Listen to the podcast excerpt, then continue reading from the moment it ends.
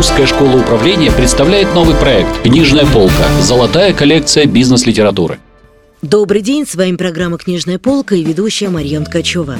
Сегодня много издательств выпускает бизнес-ориентированную литературу, и задача данного проекта – помочь читателям определиться с выбором правильной, интересной, а главное, эффективной книги. Наши эксперты, известные бизнес-тренеры, расскажут в эфире о своих любимых книгах, которые они рекомендуют к прочтению. И сегодня у нас в гостях очень интересный спикер, кандидат психологических наук, писатель, бизнес-тренер, практикующий консультант в области управления сложными коммуникациями Александра Козлова. Здравствуйте, Александра. Я даже в собственных глазах выросла. Здравствуйте. Э, очень приятно вас видеть в нашей студии. Буквально вот на прошлой неделе в нашей студии был ваш супруг и соавтор Владимир Козлов. Да, мы знакомы. И на самом деле у вас получается очень эффективно работать. Наверное, муж партнер. Это Когда есть созвучие, это, это в принципе здорово и хорошо в паре в любой, в любой команде, а в семье тем более. Э, нам многие говорят, что когда нам удается совпасть в пространстве, когда мы работаем вместе, то получается неплохой дуэт такой стерео. На самом деле это здорово, и книги, которые вы пишете, конечно же, тому подтверждение. А скажите, пожалуйста, как много вы сами читаете? Много приходится читать? А, вы, вы сказали хорошее слово, приходится. Помните, как это Чукча не читатель, Чукча писатель? Как раз вспоминала. Да, когда ты понимаешь, что достаточно много практики и много опыта. Э, вот я тоже слушала, когда вы записывали на анонс с Владимиром, он сказал хорошие вещи, и для меня это, я с ним полностью согласна, что книги чаще всего в нашей сфере, они пишутся не для того, чтобы, не столько для того, сколько потому что накопилось, да, и очитаются они по принципу вот для того, чтобы когда собственных э, мыслей уже как немножко не хватает, ты вдруг понимаешь, что тебе и серия придется да, прочитать, нужно искать. Конечно, ты держишь руку на пульсе, отсматриваешь книжки э, из собственной области, что новенького появилось. Но у нас такая сфера коммуникации, где написано уже очень много. Э, и прелесть ее этой сферы в том, что сколько бы ты ни читал, тебе все равно жизнь подбрасывает какую-то тему, в которой ты вдруг понимаешь, а то, что было уже как-то... И начинаешь приходится. И поэтому, да, приходится читать много. Но и это счастье, что всегда по, под запрос, под тему, под потребности. Тогда ты просеиваешь лишнее. Мы хотели бы с вами сегодня поговорить о какой-нибудь одной книге, которая произвела на вас впечатление ну, в тот или иной период времени. Угу. А на какой книге вы остановили свое внимание? Вот остановил как раз по тому принципу, что пришлось. А, причем я не умоляю достоинства самой книги, автора. А можно я, прежде чем, я немножко подержу интригу, и прежде чем, собственно, рассказать, что это за книжка, у вас там написано, а слушатели пока не знают, я расскажу историю, каким образом, э, что меня заставило искать. Я в этот момент э, работала, у меня был заказчик. Э, заказ был очень, ну, вернее, запрос, не столько заказ, сколько запрос, был примерно такой. Полтора года назад женщина-руководитель говорит, я пришла на эту позицию как исполнительный директор, и я за вот год после моего прихода фактически обновила команду. Я брала на рынке тех людей, которые, как мне кажется, хорошо подходят под те задачи, которые стоят. Прошло полтора года, и у нас нет прорыва. Я не могу понять, Почему? Мне нужно найти... То есть новая команда, а Да, и мы не сработали. То есть мы угу. разгребли проблемы, которые были, да, то есть мы как бы вышли на некоторое плата, а вот дальше рывка нет, да, но команда же должна быть. И запрос был такой, что нам сделать, чтобы вот с командой. Я, конечно, понимаю, что там очень много, вообще в теме, связанной с командой, очень много всего и написано, но это всегда немножечко, э, ну, как бы химия, что ли да, это не, не будет, что дважды два будет э, четыре. Причем как базовым, по базовому образованию математик э, есть ряд э, логик, да, в которых два плюс два не будет четыре, это будет что-то разное. И у продавцов та же история, что мы делаем, продав, продаем или покупаем. А, но там я понимала, что нужно найти какую-то отправную точку, на что опереться вот при таком заказе. Конечно же, есть там структура и, и роли команды по Бейлбину, да, диагностика. Да, Дизес много писал написал. И, но то, что у меня на тот момент было в голове, я поняла, что оно не подходит под эту задачу. И в результате мне нужно было решить вот эту волшебную, как в сказке, историю. Пойди туда, не знаю куда, найди то, не знаю что. Ну, на самом деле, я поняла, что мне нужно найти то, не знаю что, а куда пойти, я представляла, я пошла в книжный, да, и я целенаправленно искала что-то, что могло бы мне помочь в этой ситуации. Я нашла я нашла вот эту книгу, которая на тот момент для меня стала таким золотым ключиком, палочкой-выручалочкой. Так какую книгу мы сегодня положим на полочку э, русской школы управления? Вот я теперь думаю, я скажу или вы скажете? Нет, давайте же сами. А, Патрик Ленсиони «Пять пороков команды». Патрик Ленсиони «Пять пороков команды». Да, да. А, книга, которая дала мне э, недостающие элементы для того, чтобы м, понять, в каком направлении мне... Ну, помните, как Архимед, дайте мне точку опоры, и я поверну землю. Вот мне не хватало этой точки опоры э, для того, чтобы сработать с этой командой под вот этот определенный запрос. И вот эта точка опоры, она, там я ее нашла. Случайно нашли или кто-то порекомендовал вам эту книгу? Была рекомендация, и когда я ну, почти целенаправленно пошла в книжное, чтобы искать эту книгу. Ну, понятно, есть интернет, но я предпочитаю обычно в руках подержать, посмотреть, э, понять, оно там сильно ли отличается реальность от того, от того что промутируется. Да, я прочитала и нашла то, что нужно было мне в тот момент. Это было актуально. То есть я правильно понимаю, что книга Патрика Ленсиони рассказывает о том, как э, можно развалить команду и, наоборот, построить хорошие отношения? Да. Вот это ну, поподробнее. Просто я немножко подвисла на предмет «можно развалить команду». На самом деле развалить команду э, нетрудно, легко, и люди это делают неосознанно да, причем делают э, не желая того, но я это иногда называю вляпываться, да, вот в э, эти ловушки. Ну, я имела возможность просмотреть англоязычный вариант, я бы трактовала не, не пороки команды, а дисфункции да, то есть люди не замечают мелочей, которые приводят к тому, что, ну, как бы мелкое заболевание, ну, как кариес, прошу прощения, да, оно со временем приводит к тому, что образуются более серьезные проблемы, мы теряем зуб, да, и точно так же мелко вот в работе команды, людей, которые в команде, накапливаются мелкие вот эти нюансы, которые приводят к серьезным дисфункциям. И таких дисфункций вот пять, он их смоделировал, он их описал, описал очень доступным языком, с некоторыми примерами, с примерами собственной практики, как он не только диагностирует наличие этих дисфункций, но и как он работает с командой, чтобы преодолеть эти вещи. Вы знаете, там есть э, две вещи, которые ну, вот для моей работы с той командой были значимы. Угу. Первый момент, который четкий они, они многие отметили, а, связан с тем, что, например, такой фактор, как доверие, угу. а Ленсиони называет его краеугольным.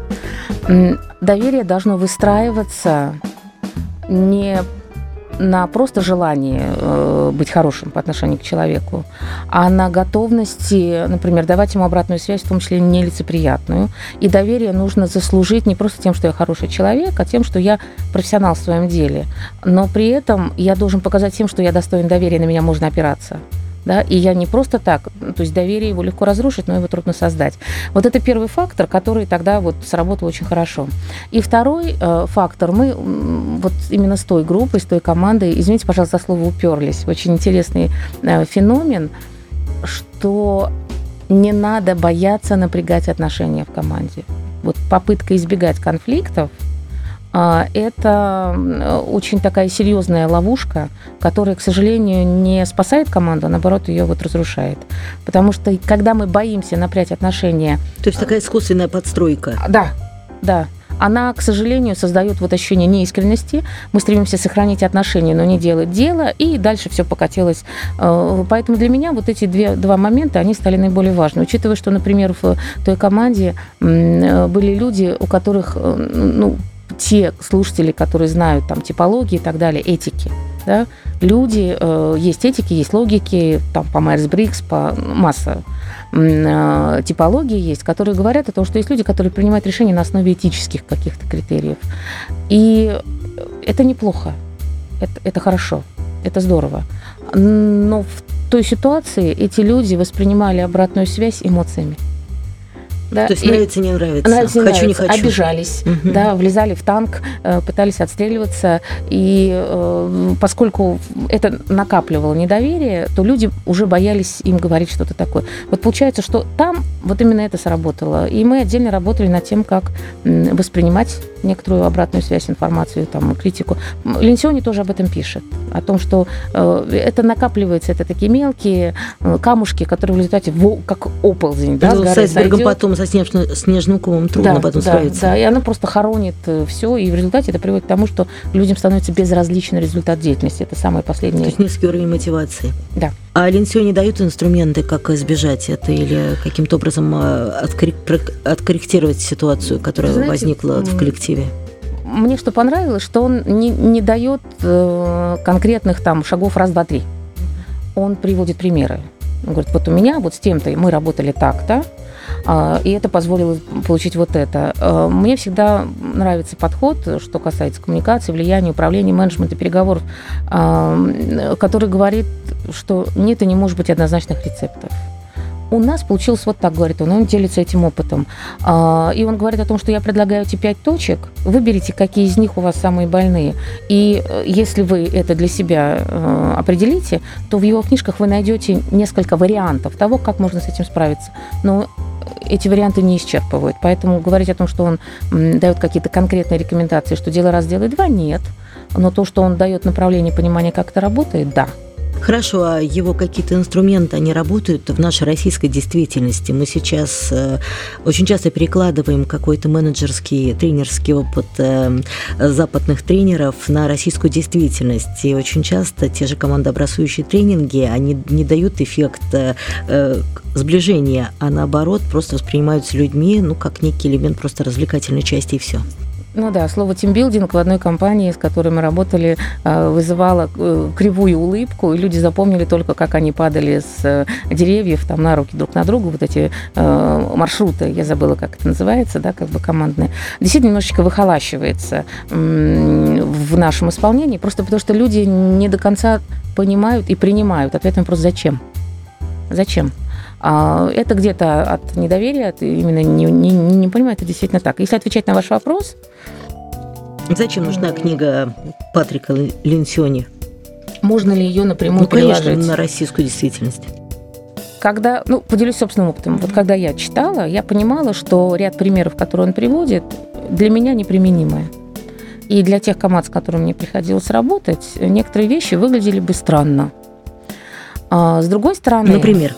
Например, а, люди, один из, да, то, что лично меня зацепило, что люди должны были рассказать какую-то историю из своей жизни, которая им запомнилась эмоционально, когда они были немножечко незащищенными. Он, например, говорит о том, что доверие рождается через признание слабости. Это очень интересный такой подход. Мне он близок, он мне нравится, потому что если я не признаю, что у меня есть слабости, я не могу, у меня не возникает больной зоны, да, и тогда я реально не буду испытывать доверие, да, то есть я должен признать, что у меня есть слабость, и через слабость я пойму, в чем я могу доверять тем, кто рядом.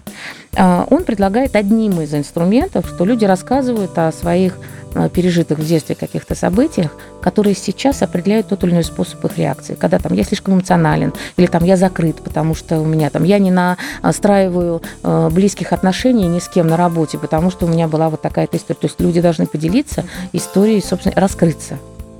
Это один из инструментов на доверие, то, что он с этим работает. И я понимаю, что в нашей жизни – ну, лично мне трудно было бы найти такие аргументы, которые позволили бы. С низкого старта, да, да вот так вот заработать. Ну, во-первых, люди, если меня не очень хорошо знают, хотя некоторый кредит доверия все равно дорабатывается, если я консультант прихожу. Ну и, э, может быть, и стороннему человеку-то они бы и открылись. Это как вагонные споры последнее дело, да. Это же корпорация. Да, но когда ты внутри, ты никогда не знаешь, вот завтра этот человек, ты ему сегодня рассказал, а что завтра в век, когда у нас есть э, э, сети, э, куда эта информация пойдет и как ее потом используют. Поэтому здесь нет.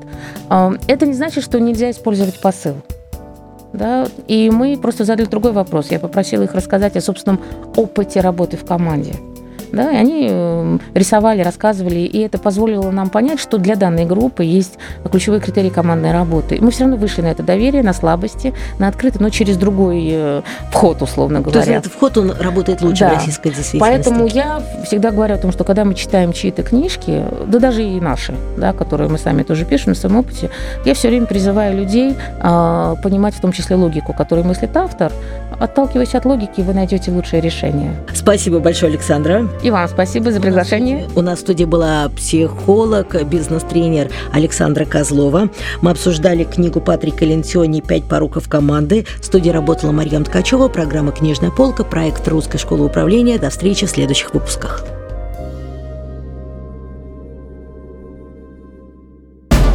Русская школа управления представляет новый проект «Книжная полка. Золотая коллекция бизнес-литературы».